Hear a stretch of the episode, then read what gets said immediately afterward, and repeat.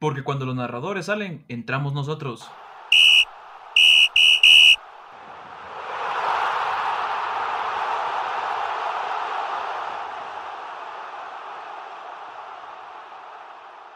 Muy buenas tardes, yo soy Diego. Yo soy Fernando y sean bienvenidos a una nueva edición de Los Recambios. Ahora sí, capítulo 15, ya una semana después de nuestro último capítulo y vaya lo que tenemos hoy. Eh, sí, el, el, fútbol ha estado pues muy interesante, han habido cosas que sí, pues han marcado un poco el fútbol, el mercado de fichajes, eh, el sorteo para la UEFA Champions League, las ligas que ya volvieron y creo que tenemos partido de la selección. Diego. Exactamente, justamente el día de ayer se jugó el partido amistoso en el Estadio Azteca, en el Coloso de Santa Úrsula, ah, en que enfrentaba pues a la selección mexicana contra la Chapina y pues qué decirte, ahí sí que creo que la mayoría, todo el mundo lo vio, un 3 a 0 pues bien puesto por parte de los aztecas, por parte de la escuadra del Tata Martino, ante una selección de Guatemala que pues como siempre no damos una, ¿verdad? Que eh, siempre uno como aficionado va con ese ánimo o esa esperanza de ver algo diferente, de que uno diga, ahora sí, esta es la buena, esta es donde podemos ilusionarlos. Y en verdad no. O sea, nos ofendemos, por así decirlo, cuando, por ejemplo, ven un amistoso Guatemala contra Islas Vírgenes o algún lugar o una isla más que todo del Caribe que su deporte principal no es el fútbol y nos ofendemos y decimos, ¿cómo queremos que Guatemala suba de nivel si nos enfrentamos con esto? Pero si México nos mete tres sin sudar una gota, y eso que en el segundo tiempo le bajaron revoluciones, o sea, Guatemala no mejoró en el segundo tiempo, sinceramente México eh, nos cedió el balón y nos dejó así como, ah, déjenlo que jueguen, igual tres goles o más no van a hacer la diferencia, es un amistoso. Entonces no podemos venir a pedirle nosotros a la federación o exigir nosotros como aficionados de foguearnos con selecciones mejores, por así decirlo, y que sí se dedican al fútbol, si primero no podemos, pues, ni siquiera parárnosle a selecciones de nuestra misma eh, confederación, no sé cómo llamarlo, como a lo que sea que en, lo que se encuentra en México aquí, ¿verdad? Yo creo que el principal problema de, nuestra selección, te lo platicaba antes de, comenzar a grabar, es que no tenemos una, un estilo de juego, no tenemos una ideología. Eh, tenemos jugadores muy interesantes como lo es Gordillo, Hagen, que no pudo estar en el partido por cuestiones, pues, que está empezando en su nuevo equipo. Creo que sí, la, la selección mexicana nos pasó por encima Ojo, algo que Diego no comentó, pero no estaban los jugadores europeos y no entraron de titulares los mejores jugadores de la Liga MX. ¿Qué quiere decir esto? No jugó la Layún, César Montes ni siquiera aceptó ir a la convocatoria. Eh, ay, por mencionar algunos, ¿verdad? Se jugaron con jugadores muy jóvenes, jugadores que eh, pues estaban algunos debutando en la selección y sí, la selección se vio muy, pero muy mal.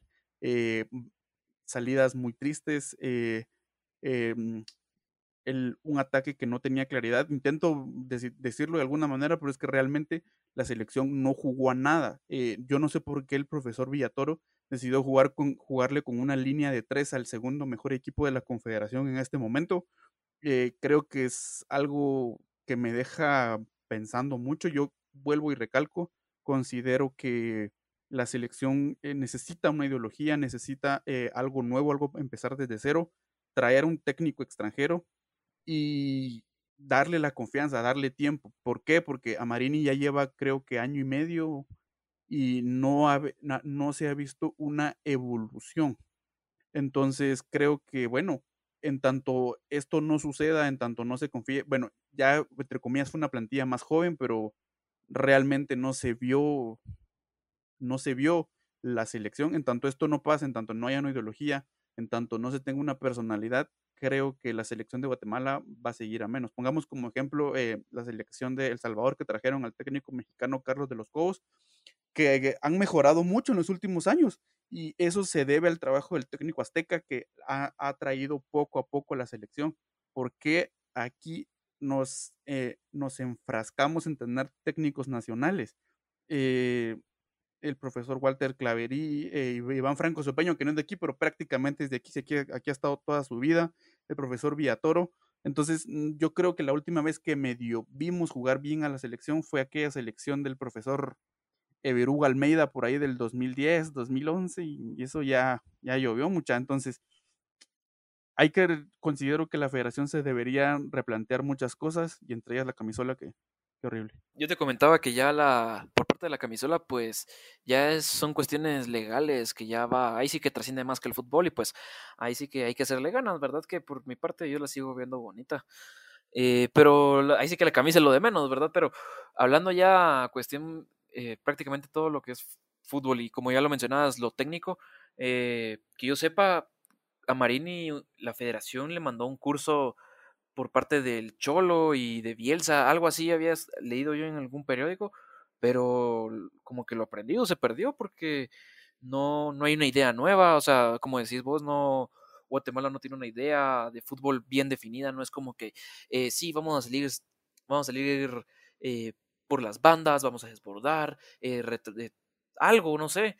Pero nada, o sea, Guatemala salió a ver, así como a ver qué sale, como siempre, y lo que estamos acostumbrados, al pelotazo, eh, a que el delantero tiene que ir a partirse la madre con la defensa rival, a ver si gana el balón, porque forma de que llegue el balón por el suelo con una jugada bien elaborada, pues no hubo. Y si muchos creen o piensan así como, no, es que en el segundo tiempo eh, Guatemala sí jugó, de verdad, repases otra vez el, partido, porque te das cuenta que, que, México dejó jugar a Guatemala en el segundo tiempo, México le bajó las revoluciones, ya había muchos jugadores, y también lo hablábamos nosotros antes de grabar, en que jugadores como Córdoba o Henry Martin, pues ya no estaban corriendo, ya, ya era así como tranquilos, ya no hay mucho que hacer, o sea, México fácilmente nos pone nos pone tres goles más en el segundo tiempo, sino es que, es que hasta cuatro o cinco. Pero otra cosa que, conversábamos y nos daba risas de que eh, yo no sé por qué. Eh, para mí, primero, Jerez ya no tiene que ser portero de la selección, pero voy a esto. Yo no sé por qué, siempre que miro que Jerez juega y le meten uno, dos goles, yo le veo a la cara a Jerez ya después de que quiere llorar, de que está enojado, de que quisiera quitarse los guantes y salir, de que le empieza a alegar a los compañeros de que no, que esta era tu marca, que no sé cuál, pero es que empecé, vamos con una cosa, Jerez creo que casi mide dos metros y que no puedas lanzarte correctamente porque de los tres goles Jerez se vencía de entradita, o sea, la pelota iba antes de llegar a la línea y Jerez ya lo mirabas en el suelo, o sea, no puedo creer que tengas mal, mal timing para, para atajar pero como te digo, siempre le miraba sus gestos a Jerez de que como que ya no quería, de que ya estaba así como, como un niño regañado, que, que ya no quiere nada, que le entra el berrinche y es mejor así como, ay, ¿saben qué? Yo mejor me voy, como cuando el niño de la cuadra, el, de, el que era el dueño de la pelota, se enojaba y decía, no, ya no quiero y se lleva el balón. Algo así lo siento. Sí, eh, la selección mexicana bajó completamente las revoluciones, hicieron cambios de eh, algo que también eh, quiero recalcar es que debutaron dos o tres jugadores para los mexicanos, algo que habla mucho del, del tipo de partido que fue. Eh, aquí en Guatemala no, aquí en Guatemala, entre comillas, salimos con toda la carne el asador y se nos quemó mucha. Eh, sí, no hay una un, clara eh, una idea de juego. Yo la verdad es que sí, complementando un poco ese comentario que Diego decía, que se envió al profesor Amarini Viator a recibir un curso que con el Cholo, que con Bielsa, pues eso te habla de la mala preparación que tiene ya no la selección, sino la federación. O sea, ¿cómo mandas al técnico de tu equipo mayor, el equipo que entre comillas es el que se encarga de llenarte las arcas, a ver si aprende algo? O sea, eso habla del nivel y la, perdón la palabra, pero mediocridad a la que se están sometiendo. Sí, yo sé que no es barato traer un técnico extranjero, pero yo considero que recibir un curso con técnicos de ese nivel tampoco es barato. Entonces, mejor hubieran traído un técnico extranjero un técnico de un cierto nivel con una ideología marcada de juego y la traen. Miren cómo quieren que juegue la selección, miren a qué, cómo quieren que sea Guatemala reconocida a nivel fútbol. Consigan un técnico que no salga muy caro y tráiganlo y denle tiempo. La gente cada cuatro años quiere, ya, ya, ya no hemos ido a ningún mundial, entonces que, que esperemos unos ocho años más, porque eso es lo que nos va a llevar, porque no tenemos una selección, lo que tenemos son un montón de muchachos que van a jugar con la, con la camisa, con el escudo de nuestro país. Eso no es una selección, señores es da mucha tristeza. Pero mejor ya dejemos de tristezas porque no venimos aquí a, a llorar sobre la leche derramada. Solo de recordatorio, ya es justamente el martes 6 de octubre, pues la, selección de Guatemala eh, se vuelve a ver, se mira la cara contra la selección nicaragüense allá en Managua, entonces esperemos que por lo menos nos traigan una victoria contra la selección nicaragüense y pues ahí sí que siempre deseándole lo mejor a los de Amarini, ¿verdad? Porque al final es lo nuestro, es lo que tenemos y podremos estar aquí criticando, podremos hacer un capítulo una, de una hora criticando todo de la selección, pero al final no va a hacer ninguna diferencia, pero como les digo, mejor dejemos lo triste y vamos a, a lo alegre, a lo que en verdad nos interesa y justamente esta semana en, en la Liga Española pues empezó entre semana, algo que, que pensaba yo por, mi, por, por, lo menos por mi parte que iba a costar en que se volviera a ver luego de las jornadas tan apretadas y tan eh, seguidas que hubo en el final de temporada ahí por, por el mes de eh, junio y julio, si no estoy mal. Y pues, ¿qué decirte? Nos dejó resultados, algunos impresionantes, otros que se esperaban venir y qué decirte, por ejemplo, el partido de Huesca contra Atlético de Madrid, que empatados a cero, un Atlético que venía de ganarle al Granada 6 a 1, y pues que de la nada el equipo del Cholo Simeone pincha en cancha del Huesca y te preguntas entonces a qué juega o qué espera el Atlético de Madrid, o sea, ya tienes una, una plantilla de primer nivel, ya no es aquel equipo chico que salía a defenderse así, no sé, sino que el Atlético de Madrid ya no está para, para ir partido tras partido, sino que y plantearse así como, como en una rueda de prensa salía el Cholo Simeone que a él le interesa ir partido tras partido y ganar, como sea, pero ganar.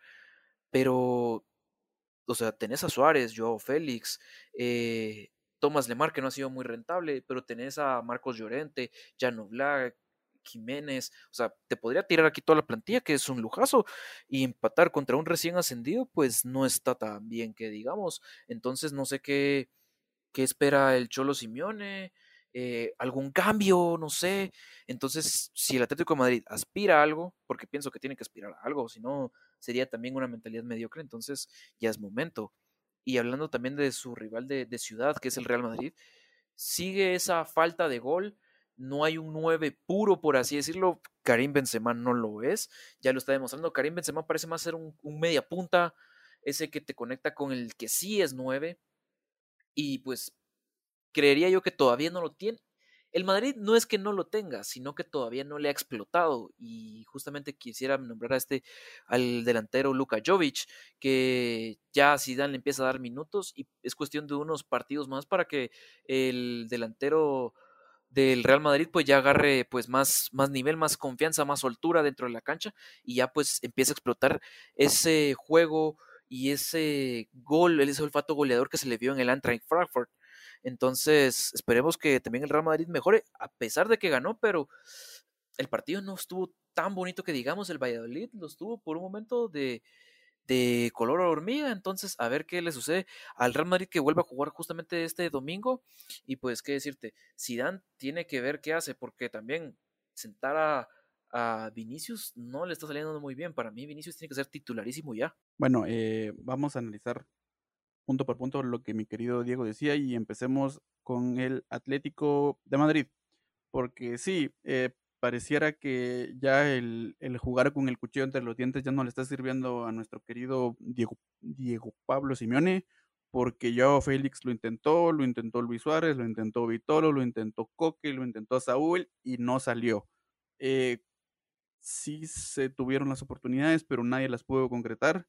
Creo que lo de Suárez, a ver si no resultó siendo un espejismo lo de la primera jornada, a ver qué es lo que llega a suceder. Ahora, hablando un poco del el Real Madrid. Sí, no, no tienen un delantero. Eh, la falta de la salida de Cristiano hizo que, que Karim Benzema se, eh, pues se reinventara en, otra posición, como bien Diego lo dice, en la de media punta. Entonces falta alguien arriba. Borja Mayoral parecía que se iba a quedar y que entre él y Jovic se iban a rifar esa, esa, esa punta, pero no. Eh, al parecer, Borja Mayoral en, los próximos días va a ser presentado como nuevo jugador de la Roma. Y hablando del Real Madrid y de Tomás Lemar, que Diego lo mencionó por ahí, eh, el Bayern Múnich lo está considerando como rumor para sustituir a, Iván Perisic y mandarlo a la banca porque es donde le gusta estar al señor Don Lemar. Entonces, a ver qué es lo que llega a suceder con estos futbolistas. En otros resultados, el Barcelona de, Ronald Kuman eh, acierta su segunda, su, segunda goleada en fila, esta vez en Balaídos frente al Celta de Vigo. un partido que fue muy positivo para el Barcelona. Ya se ve a un Felipe Coutinho más suelto. Messi que se reencontró con el gol y que la gente dice que ya con eso se le pasó la tristeza. Yo lo dudo mucho. Y eh, otro resultado que quiero también ya concretar es el Sevilla, que también acierta su segunda victoria al hilo. No tan abultada como la de los catalanes, pero también vale la pena recalcar. Exactamente que el día de hoy el Barça, como ya dijiste, pues ganó y que gustó, quiera que no, porque al parecer lo del 8-2 tal vez no está tan olvidado, pero ya están empezando a darle vuelta a la página y como dijiste, a pesar de que Messi eh, anotó, pero pues para los récords de la liga fue un autogol, pero todo el mundo sabe que fue gol de Messi. Eh, el jugador argentino, pues no es que digamos ahorita esté de eh, quemando cohetes y diciendo sí, me, voy a quedar en el Barça, o sea, eh, lo de Suárez ya pasó y todo, no, o sea, de verdad Messi, a pesar de que uno lo mira sonriendo en la cancha y todo, pero uno no sabe el trasfondo de todo eso, ¿verdad? Que yo entienda, pues, hasta que no haya una renovación en la mesa, eh, Messi todavía va a seguir, a mi criterio, con ese ánimo de salir, con ese ánimo de dejar al Barça, y ni digamos las palabras que dijo hace unos días, que para mí, eh, o él creyó que lo dejaba mejor parado, que para mí fue todo lo contrario.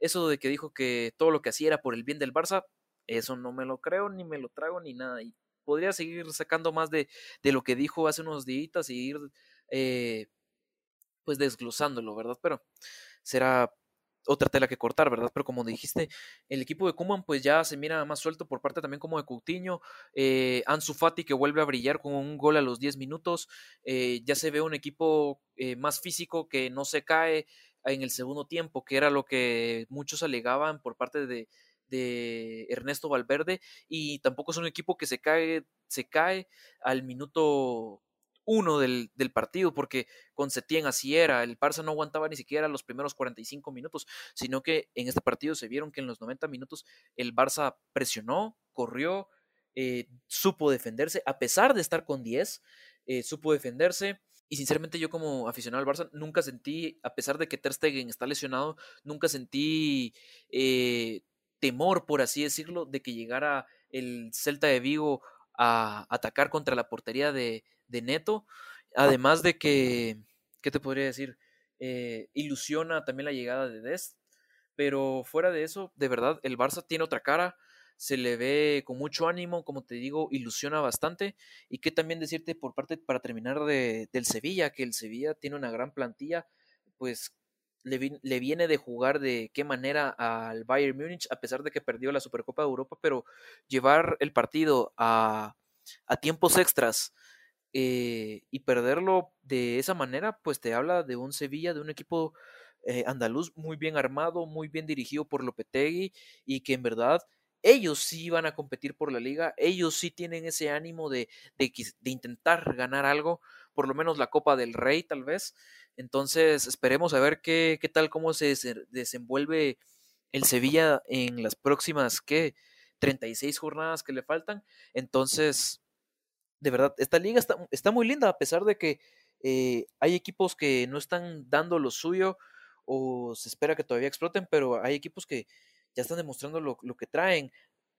Por ejemplo, el Villarreal que le ganó al, a la vez 3-1. Y hablando de ese mismo Villarreal que se enfrenta justamente el sábado contra el Atlético de Madrid. Entonces va a ser un partido muy lindo entre Diego Pablo Simeone y Unai Emery. Ya para ir cerrando con lo de la Liga eh, Española, algo que también eh, Diego no comentó, pero que es muy importante recalcar, es que eh, jugaron Pedri, eh, Francisco Trincao y el defensor uruguayo Ronald Araujo. Entonces, al parecer, Kuman sí está cumpliendo con su palabra de sí voy a confiar en los jóvenes, aunque sean entraron de cambio.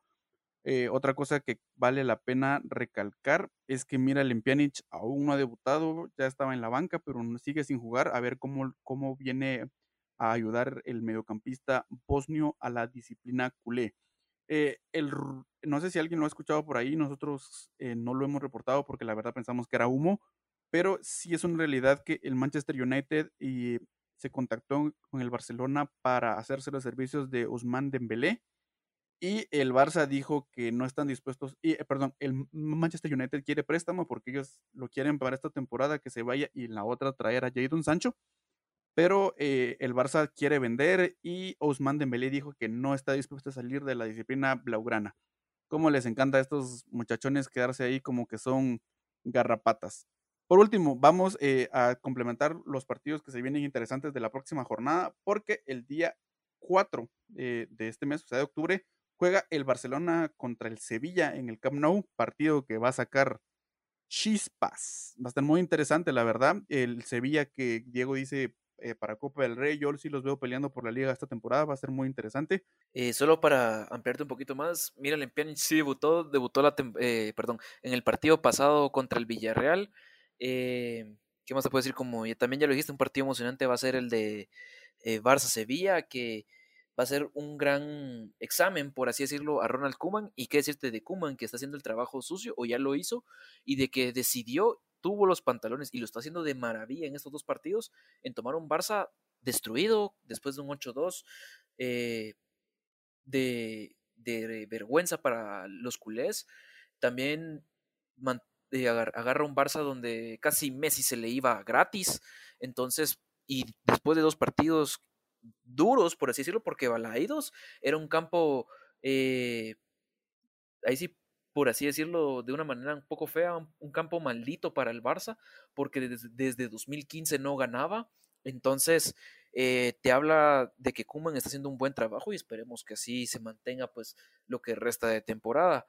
Pero ahorita la Liga Española se presta muy bien, pinta bien y ahí sí que tendremos fútbol para rato. Qué bueno que ya la liga regresaron y regresaron de qué manera. Y también, perdón, se me olvidaba, lo de Usman Dembélé es muy cierto, el Manchester United solo lo quiere de préstamo, el Barça quiere vender y lo quiere vender antes del lunes que se cierra el mercado de fichajes, qué rápido.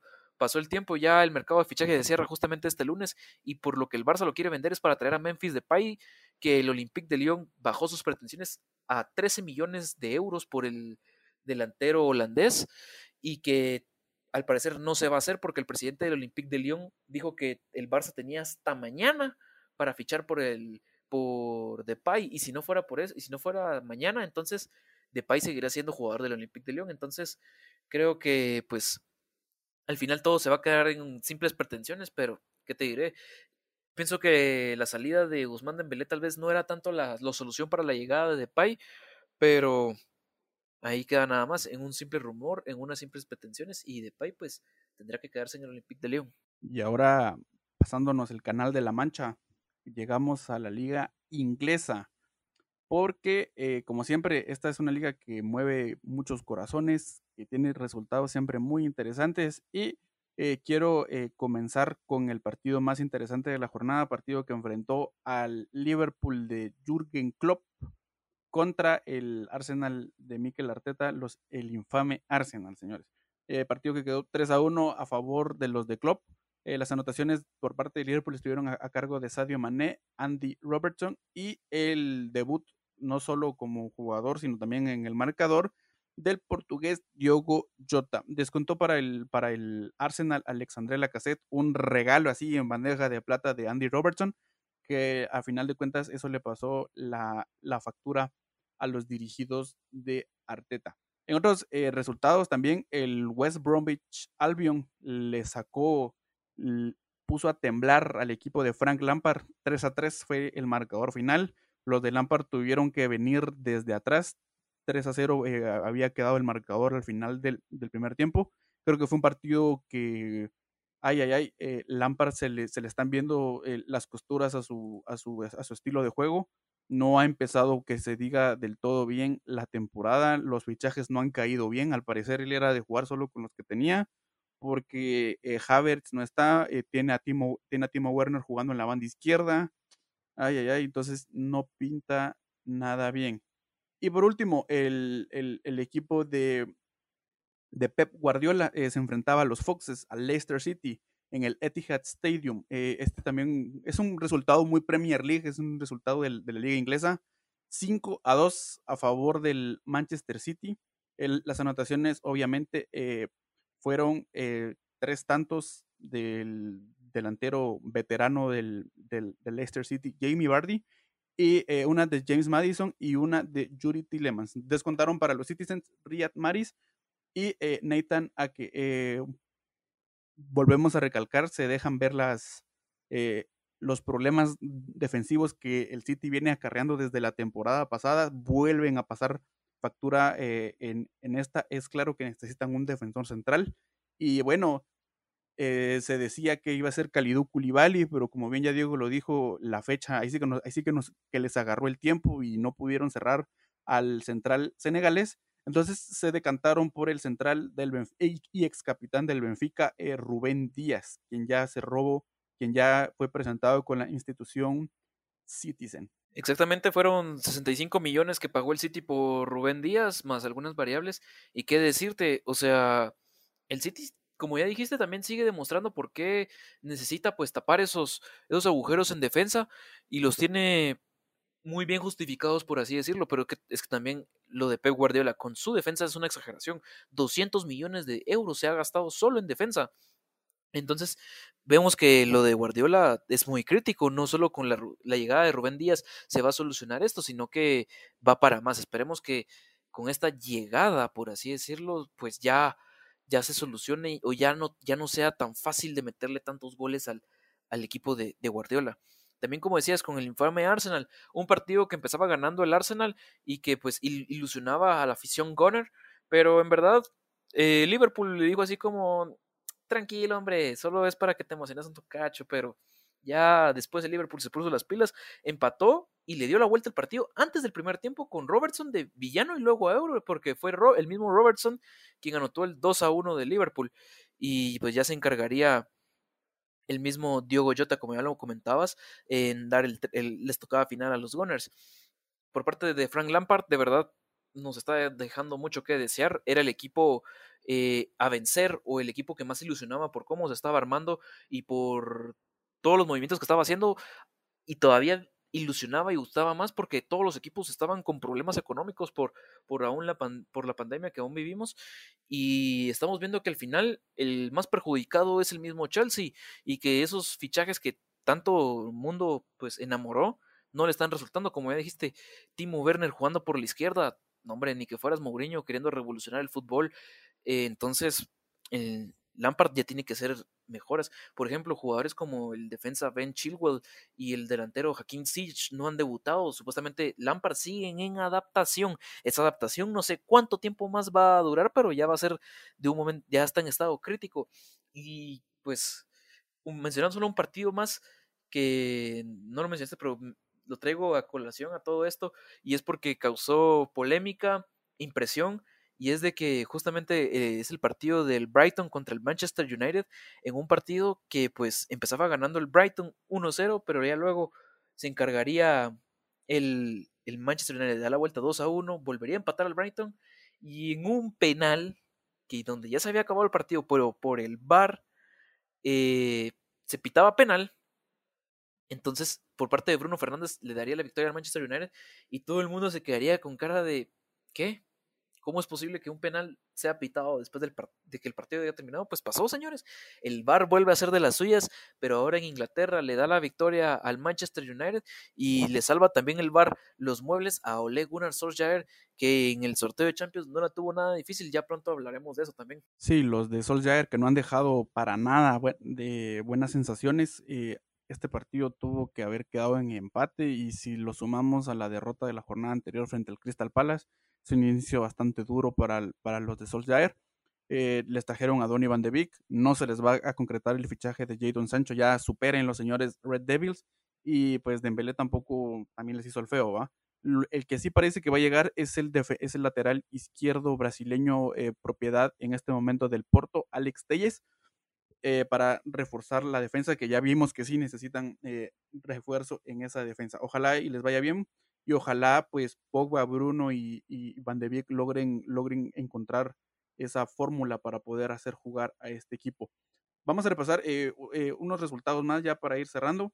Eh, el Everton de Carleto Ancelotti le ganó 2 a 1 al Crystal, al Crystal Palace, un Everton que viene ilusionando mucho, no solo por la llegada, no solo por la llegada de James Rodríguez, es porque es un Everton que está jugando bien, un fútbol muy bonito, muy vistoso, y ya tienen tres victorias al hilo en, Premier League y las dos sumadas a las dos victorias de la Copa de la Liga, cinco victorias al hilo. Entonces, eh, este Everton, ojo a este Everton. Segundo, el Sheffield United, el equipo revelación de la temporada pasada contra el equipo que todos queremos que le vaya bien en esta temporada, y me refiero al Leeds United de Marcelo Bielsa. Eh, partido que hubo 1-0 a, favor de los dirigidos de Loco, que suma sus eh, segundos tres puntos al hilo, sumados a los de la jornada anterior. Entonces, qué alegre por el equipo de Loco y ojalá y les continúe yendo bien. Por último, el West Ham United, el equipo que Diego y yo consideramos que va a descender en 20 lugar, eh, pues esta vez nos jugaron una mala pasada porque le ganaron 4-0 al Wolverhampton de Nuno Espíritu Santo, partido que le dejó ver muchas costuras al, al, a, los Wolves. Eh, debutó Nelson Semedo y fatal. Eh, fue un partido que se que ay ay ay que no demostró, no ha demostrado lo que el Wolverhampton ha, invertido en fichajes, por el contrario, el West Ham con su equipo re mal construido, pero ahí van, les metieron cuatro. Como dato curioso, el Chelsea también quiere hacer un último fichaje antes de que se cierre la ventana en tres días, que es el fichaje del central Declan Rice, propiedad del West Ham. Eh, el, el West Ham dicen que no tienen necesidad de vender, entonces que son 60 millones o ni se acerquen, caballeros. A ver qué es lo que llega a pasar. Antes de finalizar ya con la liga eh, inglesa, repasemos algunos resultados de la, eh, perdón, algunos resultados, eh, los partidos que se nos vienen para la siguiente jornada. El más interesante, a mi criterio, es el Manchester United contra Tottenham Hotspur, que se va a disputar el día 4 de octubre. Y otros, otros partidos a, a recalcar es el Leeds United contra Manchester City y el Arsenal contra el Sheffield United. A ver, qué es lo que llega a suceder. Si ustedes se preguntan por qué nuestro odio al West Ham United, y es nada más y nada menos por el director técnico David Moyes, en que nos cae mal, sinceramente. No, no dejó jugar a Chicharito cuando estaba Chicharito ahí, hombre. ¿Qué está pasando David Moyes, hombre? Pero en fin, volviendo a lo que es el partido, em, de verdad, Nelson Semedo Ahora, ahora le, la, le podríamos dar la razón a la directiva del Barcelona de que, estuvo bien que lo vendieran por el terrible partido que hizo. Y uno pensaba que era un, mal movimiento, pero como que a veces el fútbol siempre dice, mm eh, entonces, ¿qué te diré? El equipo de, de Espíritu Santo, pues no ha empezado tan bien como creíamos y como queremos la Premier League, pero ahí va, ¿verdad? Esperemos que pues se recupere, haga mejor su papel y pues ya logre ahora sí meterse en una competición europea y que pues el West Ham United descienda, ¿verdad? Ojalá va a descender. Pero fuera de eso, eh, que más por decir, los partidos que ya mencionaste de la siguiente jornada, o sea, ese Manchester United contra Tottenham Hotspur va a estar de lujo, va a ser para madrugar porque va a ser a las nueve y media de la mañana, horario de Guatemala, pero valdrá todísima la pena. Así como el sábado que tenemos el Leeds contra el City, esperando que a ver si, si el equipo de Bielsa sigue demostrando las carencias defensivas del equipo de, de Pep Guardiola, ¿verdad? Pero pasemos ahora ya a otro a otra liga y justamente a la alemana y es de que nos traía una sorpresa que nadie esperaba y que pues nunca pensábamos que lo iba a ver a, pues, a un futuro más próximo y pasó justamente en el estadio del Hoffenheim. Y es que justamente eh, este equipo derrotó cuatro goles a uno al Bayern Múnich. Así es, al poderosísimo Bayern Múnich, al que le metió a mi Barça ocho goles, al que le ganó al Sevilla 2 a 1 en prórroga. Pues esta vez al parecer el cansancio, eh, ahí sí que más que todo fue eso, que hizo que el Bayern perdiera su invicto luego de, creo yo, de unas, ¿qué? 30 partidos seguidos de ganar, que como dato curioso es el apenas el tercer partido perdido de Hans Dieter Flick al mando del Bayern Múnich desde que llegó en noviembre, que el equipo estaba en cuarto lugar de la Bundesliga. Desde ese entonces, Hans Flick había tenido solo dos partidos y con este ya es creo que su tercero o cuarto, perdón, eh, que que sufre el equipo bávaro, entonces sorprende, y no, no porque haya perdido, sino por la forma en que perdió por un marcador tan abultado. Yo creo que le dieron una, una probada de su, de su propia medicina al Bayern Múnich, y qué decirte, un gran partido por parte del, de André Kramaric, que hizo un doblete en, en el partido, y pues fuera de eso, es la sorpresa. Otra sorpresa también es que los de Lucien Fabre perdieron contra el Augsburgo 2 a 0 en un partido que pues se creería que los de Lucien tenían todos seguro, o sea, la alineación, la escuadra que tiene Fabre a su mando está muy bien armada, Marco Royce en su, tal vez no en su mejor momento, pero ya no está lesionado, eh, tienes a Erling Haaland, una promesa de delantero muy, muy codiciada a, nivel europeo. Tenés a Julian Brand, a Rafael Guerreiro, también tenés a, este jugador Reina. Entonces, tenés de dónde sacar, tenés para hacer un buen fútbol y que vengas a perder 2 a 0 contra los Burgos, te dice que también Lucien Fabre a veces tiene sus altos y sus bajos, pero más bajos que altos. Eh, también con una Supercopa de Alemania que la perdió en el último momento, que también se creía que el Bayern Múnich iba a volver a pinchar y no fue así, pero fuera de eso, el equipo de Lucien se volvió a caer luego de empatar el partido y qué decirte, de verdad, no sé si el equipo del Borussia ya tiene que pensar en otro técnico porque Fabre les está quedando corto, no sé, yo esperaba más de, de este técnico, pero ha, ha quedado de ver. Tres derrotas es lo que tiene Hansi Flick como entrenador del Bayern Múnich. Dato curioso, tiene más títulos que derrotas como entrenador, algo nunca antes visto. Obviamente esto no va a durar mucho tiempo, pero dato muy interesante. Eh, un partido que le dejó ver sus falencias al Bayern Múnich. Yo siento que el partido contra el Sevilla los, los desgastó bastante. El haber ido hasta la prórroga, eh, sus jugadores más, eh, sus jugadores clave ya son jugadores muy veteranos, entonces esto les pasó factura al final, a mi criterio. Ahora, hablando de lo del Borussia Dortmund, que yo creo que es un poco más preocupante porque yo desde el principio nunca estuve de acuerdo con la contratación de, de Lucian Fabre, nunca me agradó este entrenador para, para esta disciplina. Siento que este Dortmund es un equipo con muchas jóvenes promesas, un equipo que tiene una gran capacidad de desarrollo, jugadores como bien lo mencionaba, Sancho, el estadounidense Giovanni Reina, Jude Bellingham, que acaba de llegar de la segunda división de Inglaterra. Entonces, creo que Fabre, como bien Diego lo dijo, ya debe ir pensando en, pues, en hacer sus maletas y en irse a otra parte, ¿verdad? Porque siento que no es lo más prudente. Otro resultado a recalcar en esta jornada de la Liga, de la Bundesliga, es el empate uno a uno entre el Bayer Leverkusen y el RB Leipzig, eh, equipos que son serios contendientes para pelear por los puestos altos de la liga. Entonces, eh, resultado muy interesante. Ojo que dijiste de eh, los puestos altos de la liga, no dijiste en sí de la Bundesliga, porque ya sabemos que, que, en Alemania domina el Bayern, así como en Francia domina el PSG, aunque ahorita últimamente el PSG no ha estado tan bien, pero en fin. Eh, que decirte, un partido que empezaba ganando el Leipzig, pero al final terminó empatando el Leverkusen, y que el equipo de las aspirinas pues también tendría que ir ya eh, ahí sí que empezando a jugar mejor, si es que como ya decís vos, quiere aspirar a hacer algo interesante en esta, esta temporada.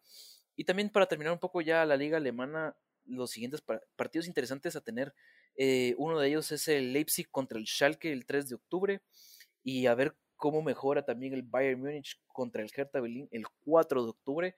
Eh, pues qué decirte, ese Leipzig-Schalke se mira interesante, a pesar que el Schalke le metieron 8 en la primera jornada contra el Bayern Múnich, pero siempre el Schalke es de dos equipos históricos, emblemáticos, y que pues tal vez en algún momento se levanten de del pie derecho y te hagan un partidazo, así como los de Julius Nagelsmann, que demostraron ser un equipo interesante, serio para jugar al fútbol, que a pesar de que solo tiene 11 años de ser fundado, eh, es digno rival para cualquiera que, que se enfrente a ellos y que también es tan, es tan digno y es tan grande, por así decirlo, a pesar de solo tener 11 añitos, eh, de que justamente eh, lo hablábamos también con Fernando, de que eh, en el sorteo de la Champions iba a ser un gran coco, iba a ser una gran piedra al grupo que llegara a dicho equipo, porque en verdad lo que demostró en la, en la temporada pasada fue admirable y pues con qué jugadores, a pesar de que ya no tienen a Timo Werner, pero pienso que tienen muy bien cubiertas todas las posiciones y que pueden seguir dando pelea a pesar de que le hayan quitado a su gran perra y a su gran eh, delantero Timo Werner, que ahorita pues no está tan bien, está de, de capa caída en el Chelsea. Lo del Leipzig es por mucho interesante, como bien digo lo dijo, es un equipo que no tiene nada prácticamente de hacer fundado si lo comparamos con equipos como el Bayern, como el Dortmund, entonces creo que es muy meritorio lo que lleguen a hacer, no solo por el hecho de que, de que lo han hecho en un corto tiempo, sino por la calidad de jugadores que logran desarrollar. Este Leipzig se ha caracterizado por producir sus propios jugadores. No, si o sea, ustedes no escuchan que Leipzig hizo un fichaje de 80, 90 millones, pero tienen jugadores muy interesantes. Eh, está eh, Lucas Klosterman en la defensa, Yusuf Paulsen, el delantero que se quedó en lugar de, de Timo Werner creo que este Leipzig es un equipo que está en ascenso, va creciendo como la espuma y no va a estar lejos que lo miremos, pues si algún día el Bayern llega a flaquear, lo, lo veamos quedándose con la ensaladera. Y bueno, pasemos ya de una vez a la Liga de la Pasión, a la Liga de la Morts, y me refiero al calcio. Porque eh, la jornada número 2 nos trajo un partido por mucho interesante y es con el que quiero abrir. La Roma de Paulo Fonseca se enfrentó a la Juventus de Andrea Pirlo, que para mí no es entrenador, en el Estadio Olímpico. 2 a 2 fue el, marcador final. Eh, las anotaciones estuvieron eh, eh, a cargo de un doblete de Jordan Beretut, el mediocampista francés para la Loba, y doblete de mi comandante, obviamente uno de penal como debe ser, quien le salvó las nachas a Andrea Pirlo en un partido en el que, en el que Fonseca demostró que la experiencia a veces sí pesa, aunque no seas, aunque no haya sido un gran jugador en, tu, en su momento. Entonces creo que yo bien lo dije en su momento, Pirlo para mí no es el entrenador para la Juventus, es un técnico al que le falta experiencia. Entonces, esto se demostró eh, con este partido. En otros eh, resultados, solo para ir ampliando un poquito, el Napoli de Gennaro Iván Gattuso le partió su madrecita al Genoa 6 a 0, un partido que fue dominado por los, por los napolitanos de principio a fin. Por otro lado, el, el Inter de Milán de Antonio Conte le ganó cuatro goles a tres al, al, a la Fiorentina, eh, partido que estuvo muy cerrado por, lo que nos dice eh, el marcador, partido que em, empezó perdiendo el Inter y que al final se, se terminó definiendo para los Nero Azzurri. Ay, Dios, la Juve, la Juve, hombre. Espero yo que así como casi pinchaba contra la Roma, vaya a pinchar contra el, contra el Barça, hombre. Pero como ya lo decías, de verdad, Cristiano Ronaldo, el comandante Siu, salvó pues a la Juve, ¿qué te podría decir? Pienso que es muy pronto para decir que, que Pirlo no es técnico para la, para la Juve, porque apenas van dos jornaditas, entonces eh, siento que son conclusiones muy rápidas y más en este fútbol que es tan cambiante, tan, tan que se vive el día de hoy, a pesar de que la Roma que hemos venido hablando y hemos venido tirándole toda la tierra posible, de que no es un equipo tan bien armado, que no es un equipo pues que pueda aspirar a mucho, pero le supo jugar a la, a la Juventus de Turín, a la poderosísima Juventus, y de que la puso en graves aprietos. Pero, ¿qué decirte? Ahí sí que el equipo que tenga Cristiano, pues, eh, tiene una esperanza puesta en él y que siempre no puedes darle por muerto por lo mismo, de que tenés al comandante entre tus filas. Obviamente, tenés que mejorar un poco tu dirección técnica y tus ideas. Eh, ya lo demostró en la primera jornada contra la Sampdoria, que, pues, obviamente la Sampdoria no es la Roma, pero también eh, no podemos darle ya como una estocada final a Pirlo por por ese 2 a 2. Como también ya lo dijiste, eh, Antonio Conte, que pues otra vez gana sobre la hora con dos goles, hay uno de Romero Lukaku y uno de Danilo Di Ambrosio contra una Fiore que pues para mí tampoco es tan, tan candidata a, a aspirar a mucho en esta Serie A, pero terminó dándole la vuelta a los Nerazzurri, muy bien por ellos y que también sería un colmo otra vez para los de Conte si es que hubieran dejado escapar este partido justamente en casa, porque tienen plantilla de sobra, una plantilla de para envidiar, ¿verdad? Entonces, ¿qué te podría decir? Que por cierto, un partido que mencionaste que es el Nápoles contra el Genoa y es de que eh, salió eh, y es de escándalo y de que se está planteando otra vez suspender la Serie A y es de que el Genoa reportó 15 positivos de COVID y que por lo mismo ya se suspendió el partido contra el Torino que tenía justamente este 3 de octubre, por lo mismo que la plantilla del, del Genoa al tener tantos positivos, el equipo pues no cubre para jugar un partido decentemente. Entonces ya hay un partido suspendido otra vez por coronavirus. Esperamos que, que, no, que no vayan a haber unos grandes rebrotes otra vez, ¿verdad? En la liga italiana y que no se vaya a suspender. Por parte del Atalanta también que como le ganó también al Torino 4-2, otra vez empieza el Atalanta con ese voleo, con ese fútbol, ya nos ha demostrado la temporada pasada que es un caballo negro, que hay que tener cuidado, que no hay que subestimar a este equipo y que Giampiero Gasperini le está haciendo un gran trabajo a los de Bérgamo. Entonces, como siempre, uno de nuestros favoritos, uno de nuestros consentidos de este podcast, el Atalanta, vuelve a las andadas, ahora salta Turín y que de qué manera ganando por cuatro goles a dos. Entonces, ¿qué decirte? De verdad, el Atalanta siempre esperamos que siga haciendo las cosas bien. ahí sí que, pues, como no somos del equipo, no, apoyamos al, equipo de Bérgamo, lo seguiremos apoyando mientras haga las cosas bien. Lo de el coronavirus es muy preocupante que este lleno haya registrado una cantidad tan alta de positivos, como bien Diego lo dice, ojalá y no, y no pase a más, ¿verdad? Eh, nada más que agregar y si alguien que nos escuche, cuídese, no, no pienso que esto ya se acabó porque está lejos de acabarse. Hablando eh, un poco del Atalanta, el Torino, que es un equipo muy interesante, que está bastante bien estructurado, tiene jugadores muy interesantes, como es el delantero, ahí se me fue el nombre de este, eh, de este hermoso muchacho, Andrea Velotti, el delantero italiano eh, Andrea Velotti, que es el gran referente de, de este equipo, ¿verdad? Ahora, hablando ya directamente del Atalanta, que no es un equipo grande, como bien Diego lo dijo, no es un equipo con un gran presupuesto, con un gran estadio ni con una gran historia, pero es un equipo que, ya lo mencionamos en el, en el capítulo que les dedicamos, es un equipo que sabe hacer bien las cosas y eso nos lo están volviendo a demostrar.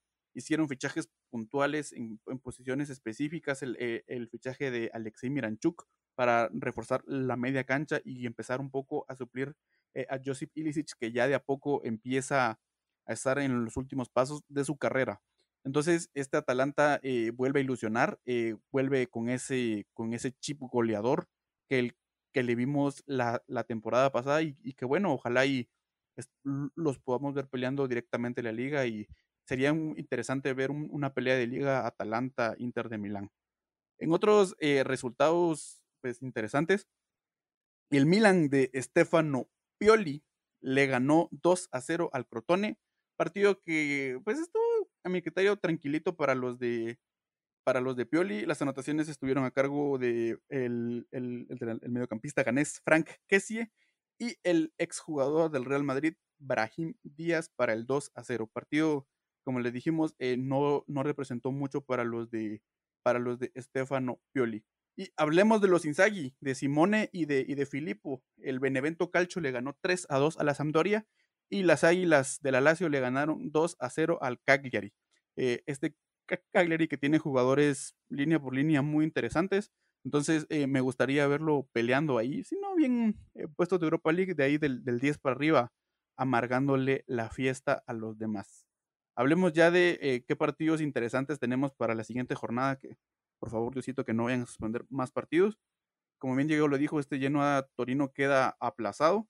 Pero eh, otro, el partido de la jornada, el que tiene todos los reflectores, es el Juventus contra Napoli, que se va a disputar el día 4 de octubre. Eh, un partido que va a sacar chispas es Pirlo contra Gatuso. Interesantísimo. Entonces, eh, partido que se va a disputar en el Juventus Stadium. otro partido que también para mí se podría considerar de la jornada es el partido que va a enfrentar a la Lazio contra el Inter de Milán.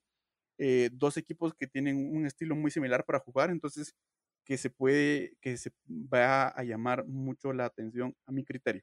Exactamente, un Juve Napoli que, pues, como ya dijiste, es el partido de la jornada y que vaya a saltar chispas por los dos técnicos que se tienen, por la historia que se traen y porque los dos jugadores militaron justamente en el Milan. Eh, el Lazio Inter también es otro aperitivo, pero es que yo no entiendo por qué, bueno, obviamente Europa nos lleva de 8 a 7 horas adelante, pero es necesario poner los partidos en horario Guatemala, ¿verdad? A las 7 de la mañana no pueden pensar en nosotros los latinos, que somos tan fanáticos del fútbol, que nos encantan verlos, nos encanta verlos, perdón, y los ponen a las 7, o sea, yo no puedo madrugar a esa hora, es muy difícil, y mucho menos un domingo, o sea, es domingo. Dios descansó el séptimo día, por favor, pero al partido de Juve Nápoles, claro que lo vamos a ver, va a ser como te digo, un partido emocionantísimo, y qué decirte, como también me uno a la campaña de que ojalá ya no se suspendan más partidos porque volver a un encierro por parte, ahí sí que en cualquier parte del mundo es horrible. Eh, y otra vez también, gente, por favor, cuídese.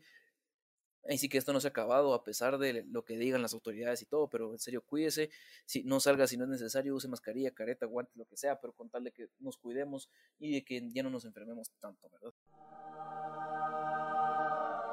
Los históricos.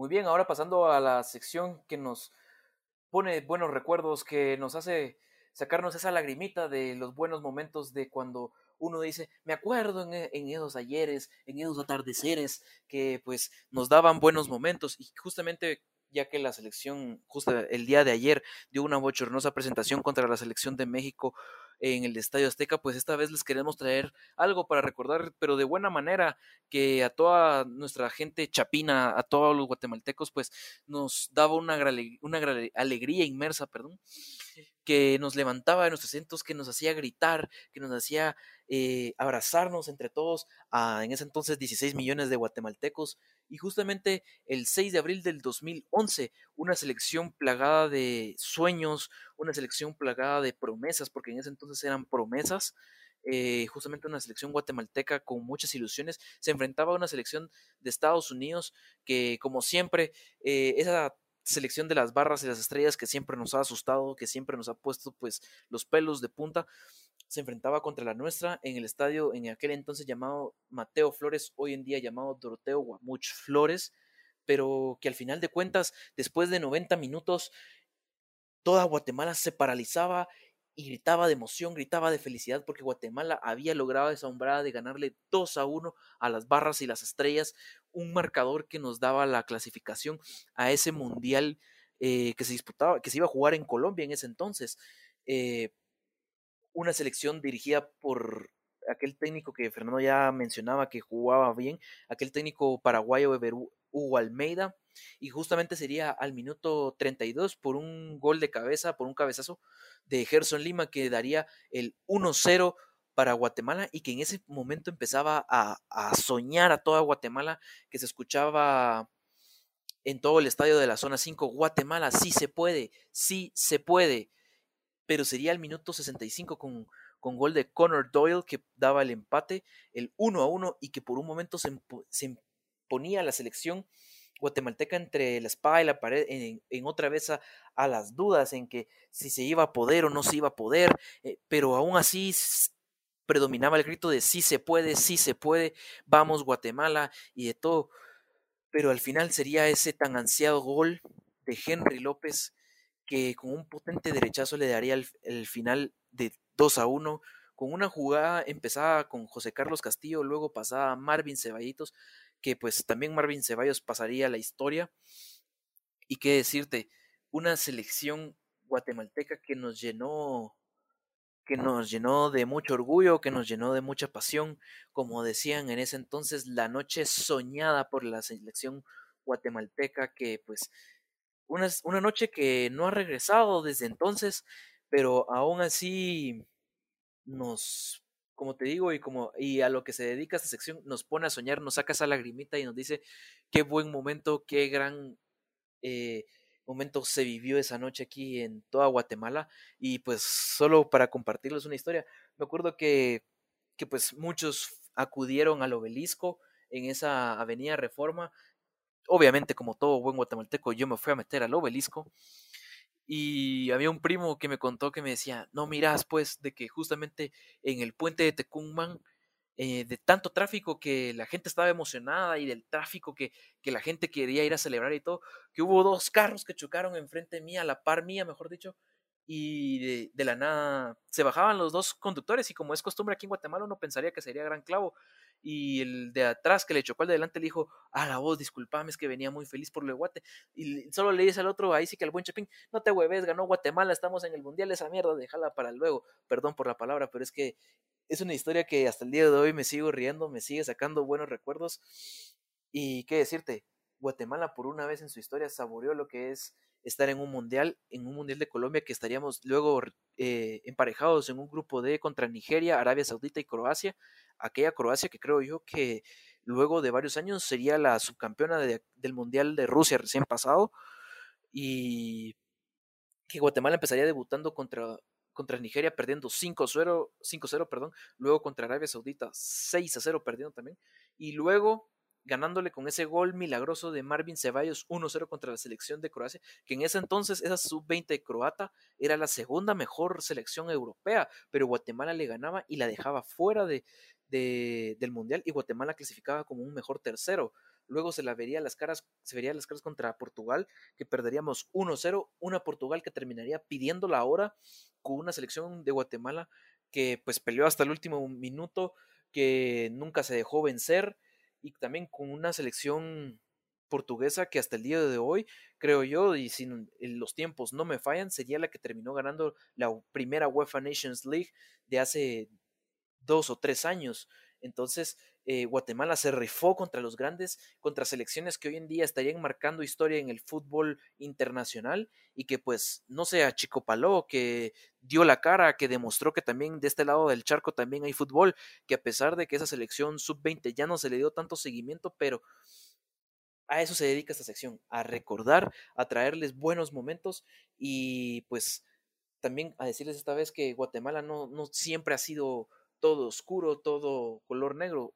Han habido momentos de la selección en la historia de nuestra amada selección que han habido momentos de luz, de felicidad y de grandes logros. Una selección que desde el inicio ilusionaba, no solo porque se tomó la determinación que el profesor Everugo Almeida, que era el técnico del primer equipo, dirigiera también a, eh, a esta selección y la preparara para ese premundial que se jugaba justamente aquí, eh, era un equipo que tenía como tenía una gran base de futbolistas pues, jóvenes, obviamente eran de las 20. Eh, los tenía dos grandes porteros a los que yo recuerdo mucho, a los que el profesor Almeida alternaba mucho. Uno era Maynor Padilla y el otro era José Carlos García. En, en la línea defensiva podíamos eh, encontrar al, capitán de esta selección, que era el central Elías Enoc Vázquez. también el, al, al central Manuel Moreno. Entonces, eh, la defensa eh, tenía grandes eh, referentes, jugadores que imponían liderazgo en, la línea, era, una selección prometedora. En la media cancha podíamos encontrar al recuperador José Javier del Águila, gran futbolista, gran recuperador.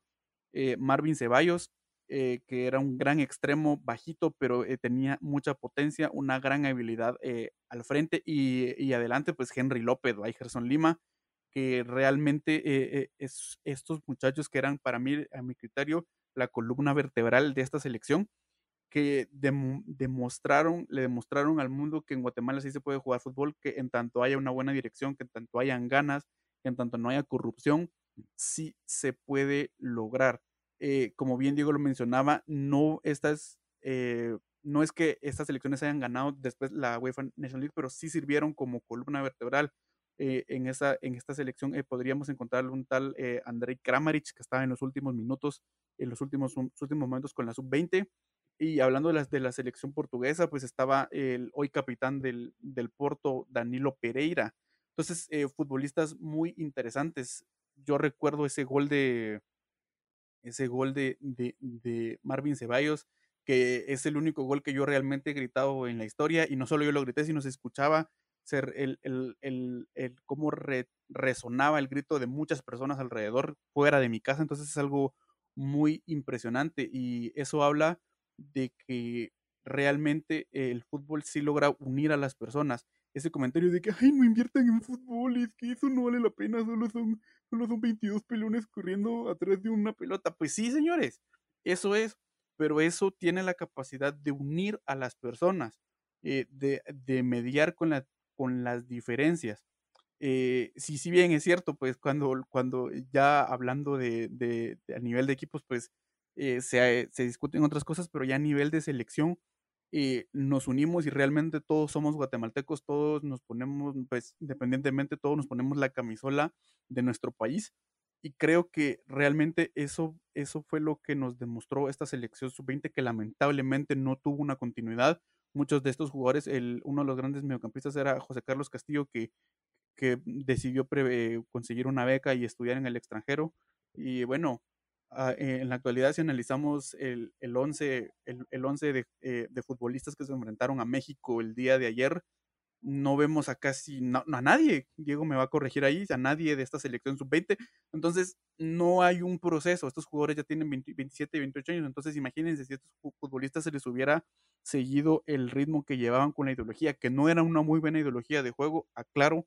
Yo creo que Diego, Diego me lo mencionaba antes de empezar, la mejor selección de Guatemala y concuerdo con él, ha sido la del profesor Rubén, mm, eh, perdón, Ramón, Miguel Ramón Maradiaga, el, el primi para los compas, esa ha sido la mejor selección de Guatemala pero esta selección tenía ese algo, tenían esa unión de futbolistas. Entonces, qué lástima que no se dio una continuidad, qué lástima que no los pudimos ver y ojalá y, pues los dirigentes de la federación volteen a ver ya no a los que están en los equipos, sino a los patojos que vienen atrás, a los patojos que están en las inferiores, porque realmente si queremos llegar a triunfar en el fútbol, esos patojos son la clave, esos que esos mm, reciban una buena guía, que reciban un buen entrenamiento y que, bueno, no se dediquen a chupar a mucha, no chinguen. Jiji, las promesas. Y ahora en la sección de las promesas eh, vamos a hablar de un futbolista muy joven, de un futbolista de 17 años de edad, eh, nacido el 10 de, de noviembre del año 2002 y me refiero al mediocampista del Stade de Rennes y de la selección de Francia, eh, Eduardo Camavinga, eh, un gran futbolista que ha sido vinculado a muchos equipos, un futbolista que ha tenido eh, una gran evolución desde el año pasado que se, que se llevó a cabo su debut ya profesional. Juega en la posición de medio centro, medio centro defensivo, es un jugador que tiende a retroceder, una gran habilidad para la recuperación de balón y para la distribución eh, de fútbol. Equipos como el Real Madrid han, estado vinculados a él. Eh, es un gran futbolista y creo que realmente se le va a ver mucho a largo plazo en su palmarés.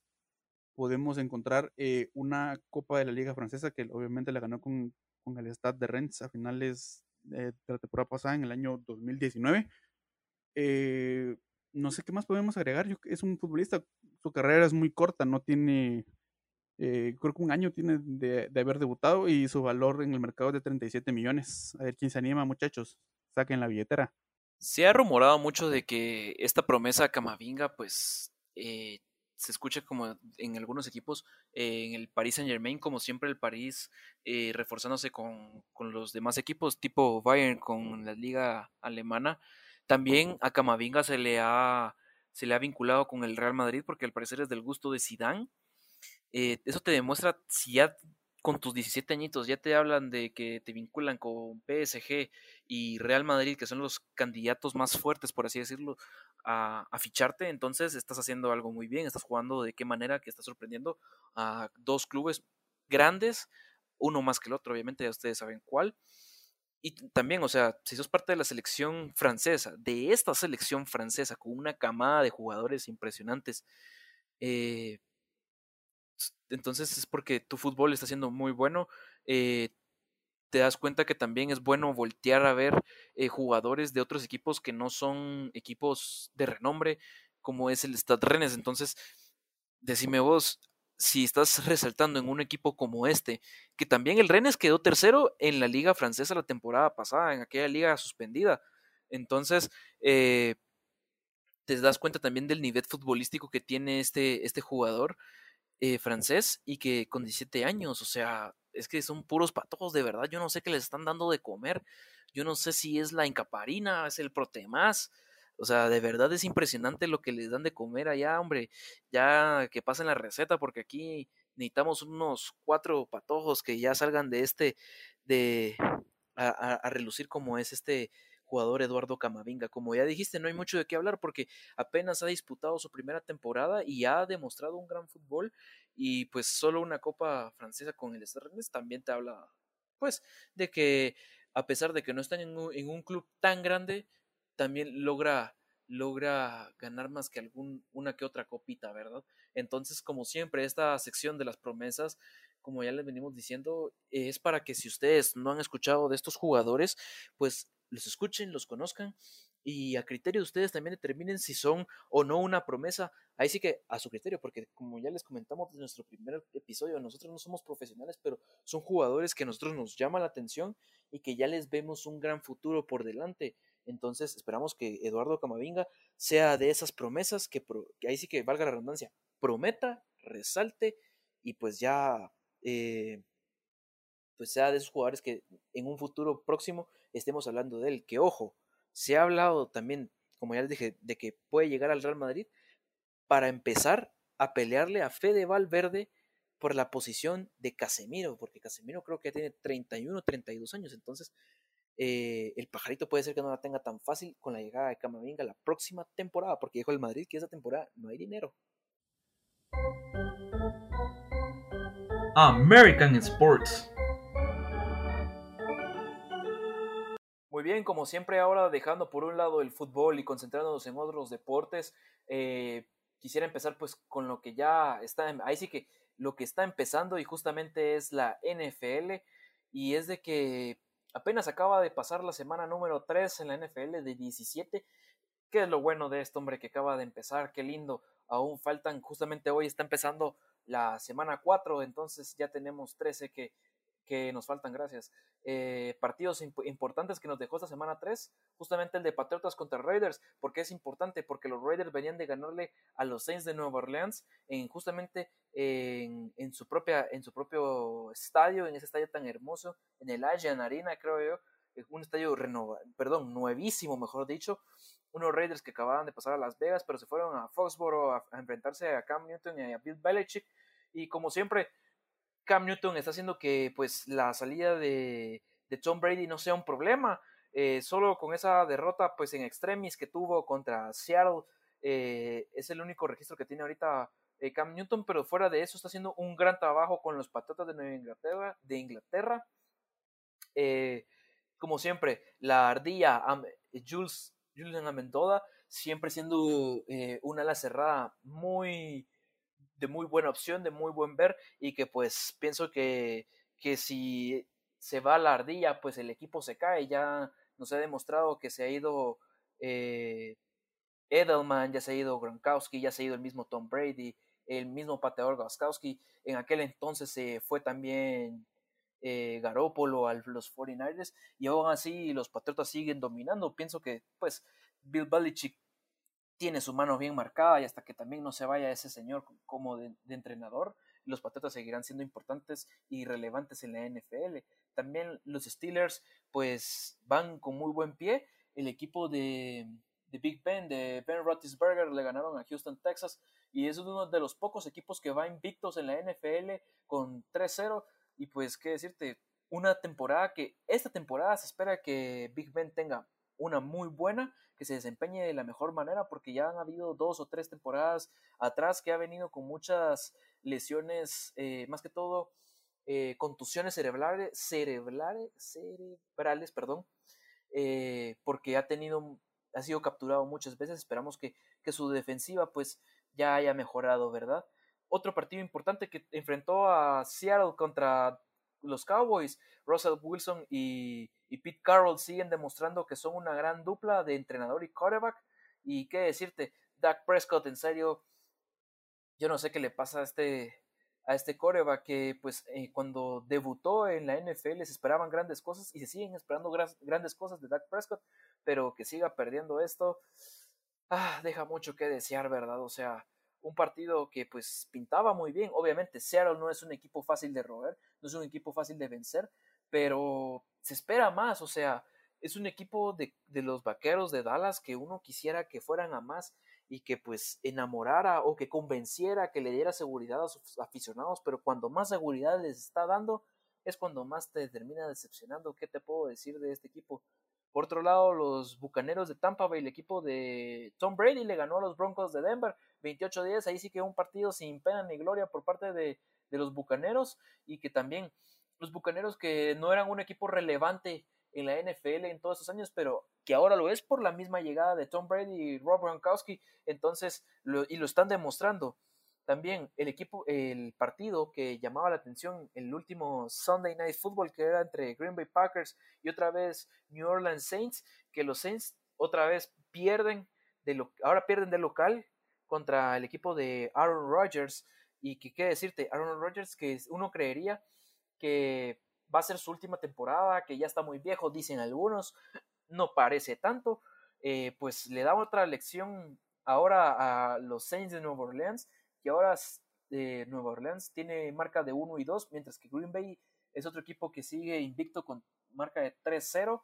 Entonces, eh, como siempre, se esperan grandes cosas de Green Bay. Creo que el último Super Bowl que ganó fue el 45, si no estoy mal. Entonces ya hace mucho tiempo que, Green Bay no gana un Super Bowl, ¿verdad?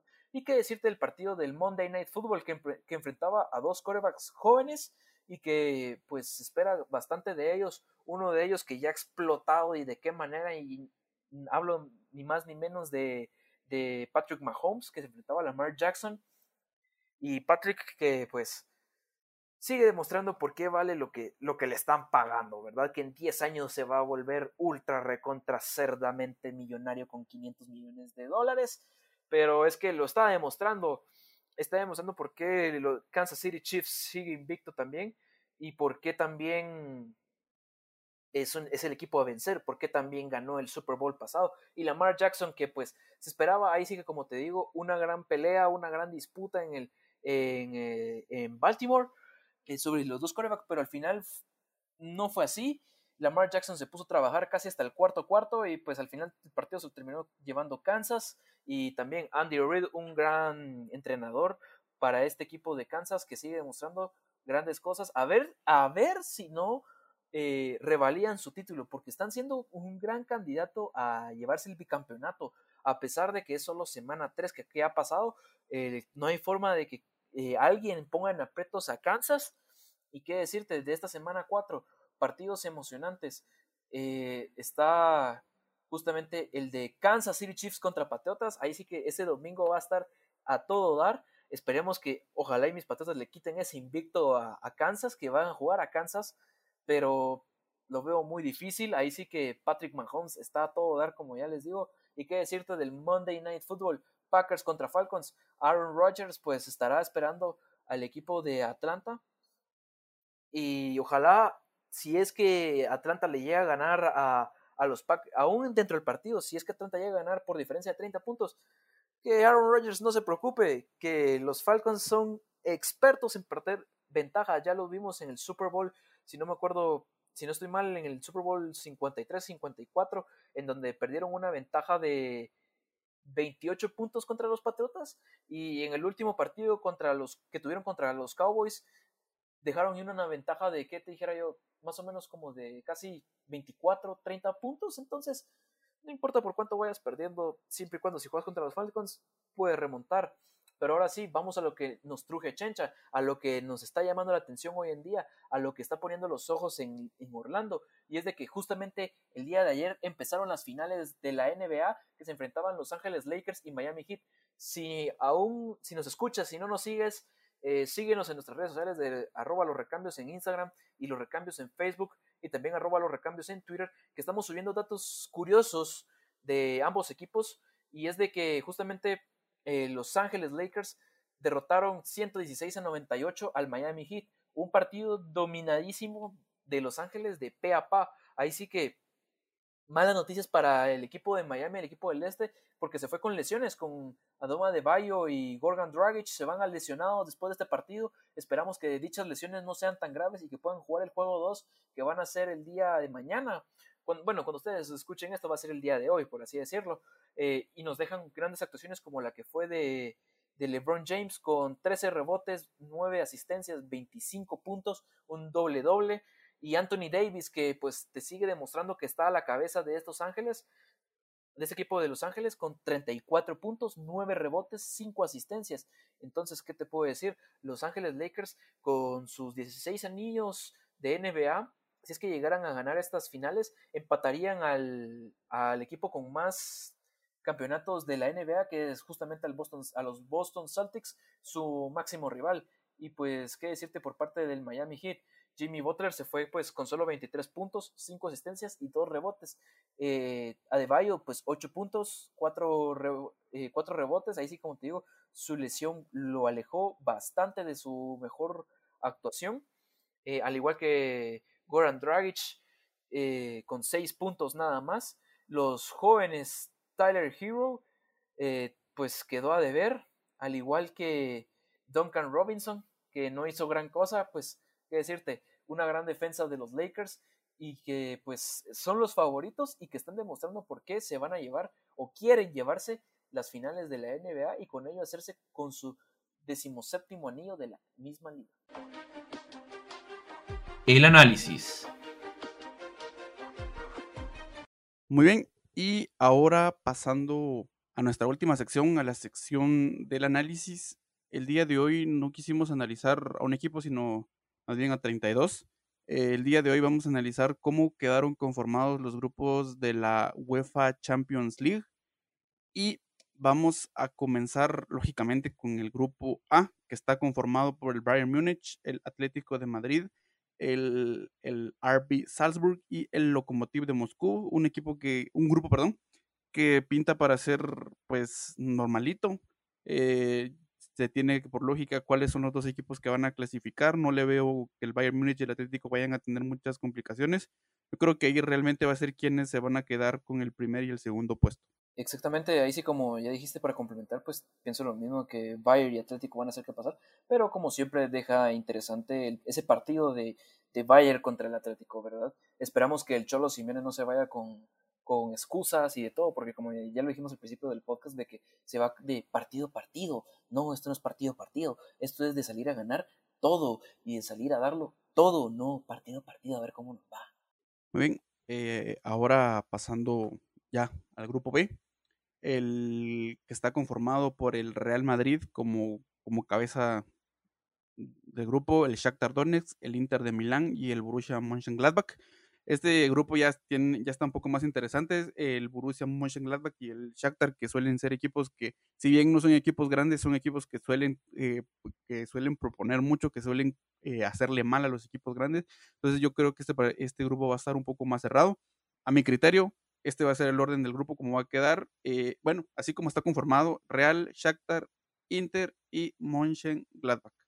Difiero un poco contigo porque a mi grupo, a mi, a mi parecer, perdón, sí pasa el Inter, obviamente en el segundo lugar, pero así como el Shakhtar Donetsk se le va a poner muy difícil a, los otros tres. Eh, un Shakhtar Donetsk, equipo ucraniano-brasileño, porque es un equipo conformado por 13 brasileños. Entonces, eh, un grupo bonito, muy interesante, que ahí sí que todas las noches de Champions te va a poner eh, al pendiente de, sus partidos y que si Zidane no mejora, a ver si no le madrugan a Zidane y le dan una sorpresa algo desagradable también.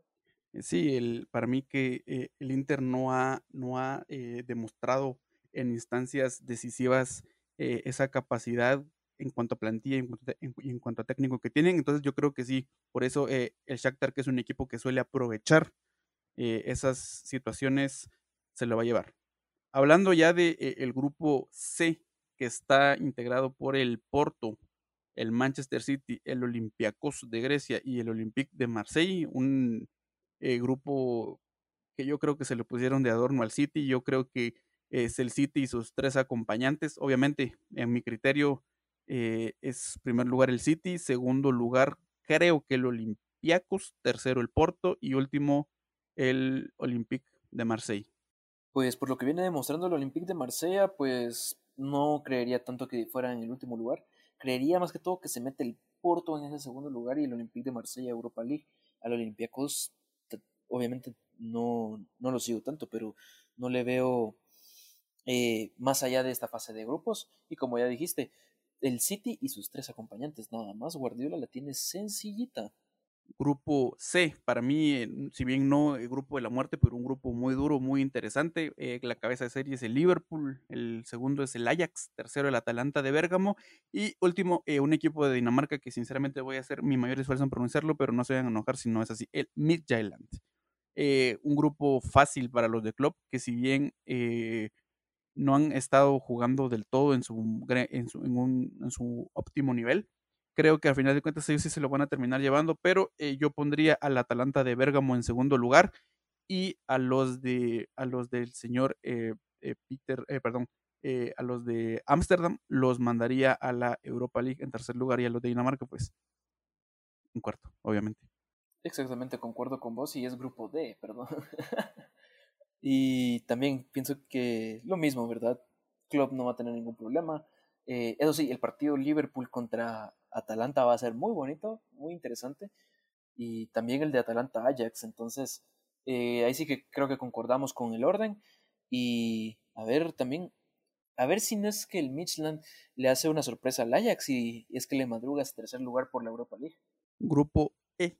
eh, el grupo muy interesante con equipos que juegan un, un fútbol muy bonito, encabezado por el Sevilla de Julen Lopetegui, el campeón de la Europa League, seguido por el Chelsea de Frank Lampard, que como ya dijimos no viene jugando su mejor versión, pero yo creo que la Champions se le va a subir a la cabeza al técnico inglés, complementado por el, el Krasnodar FC de la Superliga rusa, que es el equipo de Adorno, y en el último, el debutante en esta UEFA Champions League, en el Stade de Rennes, que como bien ya lo mencionamos en la sección de las promesas, equipo donde, donde milita el jugador Eduardo Camavinga, que por la cuestión de la contingencia eh, se terminó quedando con un tercer lugar que le viene muy bien a este equipo, a ver qué es lo que llegan a proponer. A mi criterio, eh, yo creo que el orden va a ser Sevilla, Chelsea, Rennes y último el Krasnodar.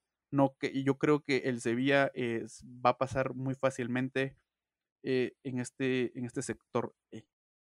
Muy bien, y ahora en el grupo F, otro grupo que se ve bastante simple a plena vista. Eh, grupo integrado por el Zenit de San Petersburgo, el Borussia Dortmund, la Lazio y el Fútbol Club Bruges de Bélgica.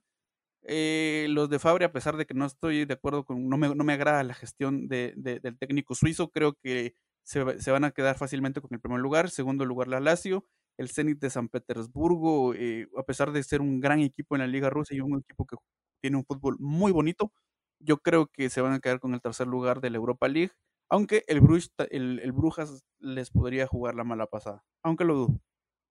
Eh, en este grupo sí voy a diferir un poco con vos porque digamos está la Lazio, un equipo que pues quedó eh, tercero en la temporada pasada o cuarto en, en la liga italiana y Lucian Fabre, como, te, como ya veníamos hablando, de que el Dortmund no ha tenido tanta regularidad en sus partidos, entonces yo no lo vería tan fácil, por así decirlo. También está el dos veces campeón de, de Rusia, el Zenit. Entonces, en, eh, este grupo pues está abierto. Para mí es un grupo muy abierto.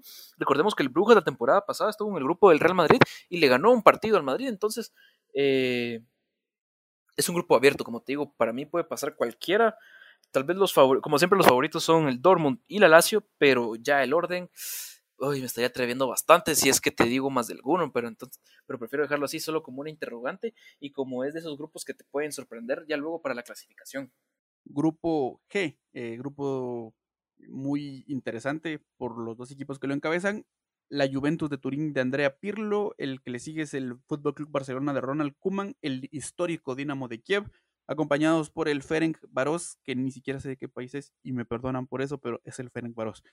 El orden, yo creo sinceramente que eh, los, los, pupilos de Ronald Koeman, a pesar de que vienen en la crisis y todo, yo no le tengo nada de fe a Juventus, entonces yo creo que el Barcelona se queda con el primer lugar.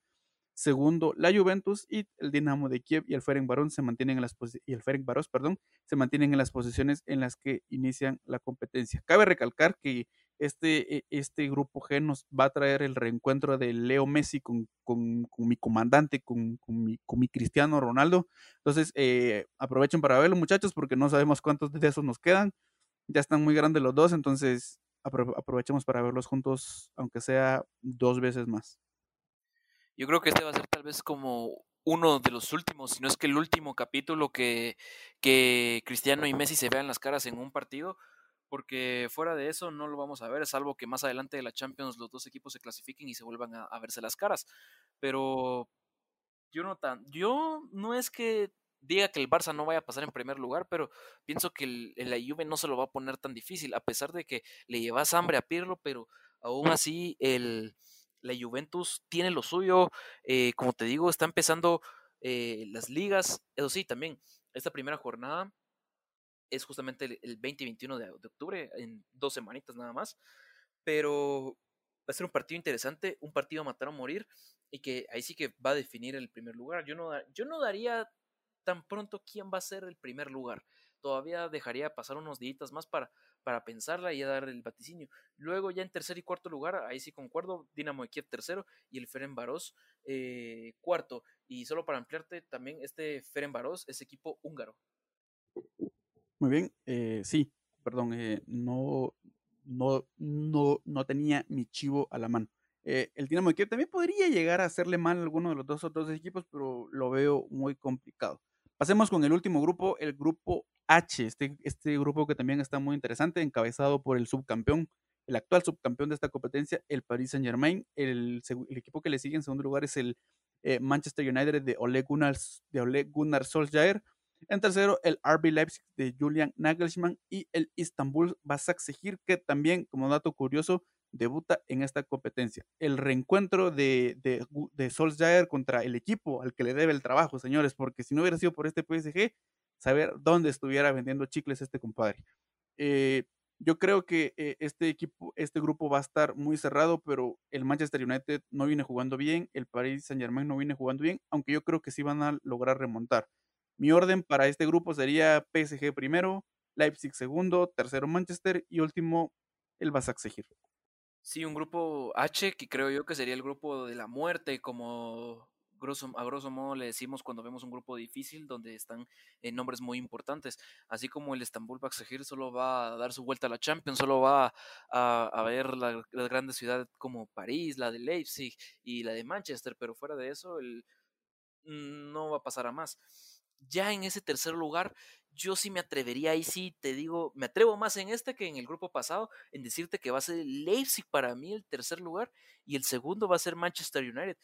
Ojo, a pesar de que también los dos creíamos que el PSG pasó en primer lugar y como dijiste, eh, es a este equipo que se le debe el trabajo a Ole Gunnar Solskjaer, puede ser que le vuelva a dar esa sorpresa el Manchester United al PSG, ya sea de visita o de local, pero siempre pues está la lógica y aunque en el fútbol muchas veces la lógica eh, es lo más ilógico, por así decirlo, entonces eh, va a ser muy bonito este grupo, ahí sí que otra vez lo repito, para mí grupo de la muerte, pero que al final y a mi criterio, a mi gusto y lo que espero se lo lleva el PSG, pero uno nunca sabe. El balón es redondo, el partido dura 90 minutos y el último minuto también tiene 60 segundos, entonces a ver qué pasa y pues como te digo va a ser otro otro grupo con partidos muy emocionantes que te que nos van a mantener ahí en la tele viendo cada momento y que nos van a, a quitar pues suspiros o, o cualquier emoción que, que vayamos a Y bien, creo que eso sería todo por esta ocasión en este capítulo de los recambios. Gracias a todos por habernos acompañado eh, en este capítulo. Y bueno, eh, esperamos que interactúen con nosotros, que nos comenten, que nos den like, porque eso nos va a ayudar a crecer y nos va a, servir como retroalimentación para continuar eh, dándoles un mejor contenido. Exactamente, siempre nos ayudan un montón con comentarios, con eh, compartiendo las publicaciones, eh, pidiéndole a sus amigos, recomendándonos y diciéndole a todos que pues tal vez si no nos escuchan tanto, que nos sigan en nuestras páginas para mantenerlos siempre eh, lo mejor posible informados del acontecer de- deportivo. Eh, como siempre, gracias a vos, Fernando, de estar otra, en otro capítulo más de los recambios.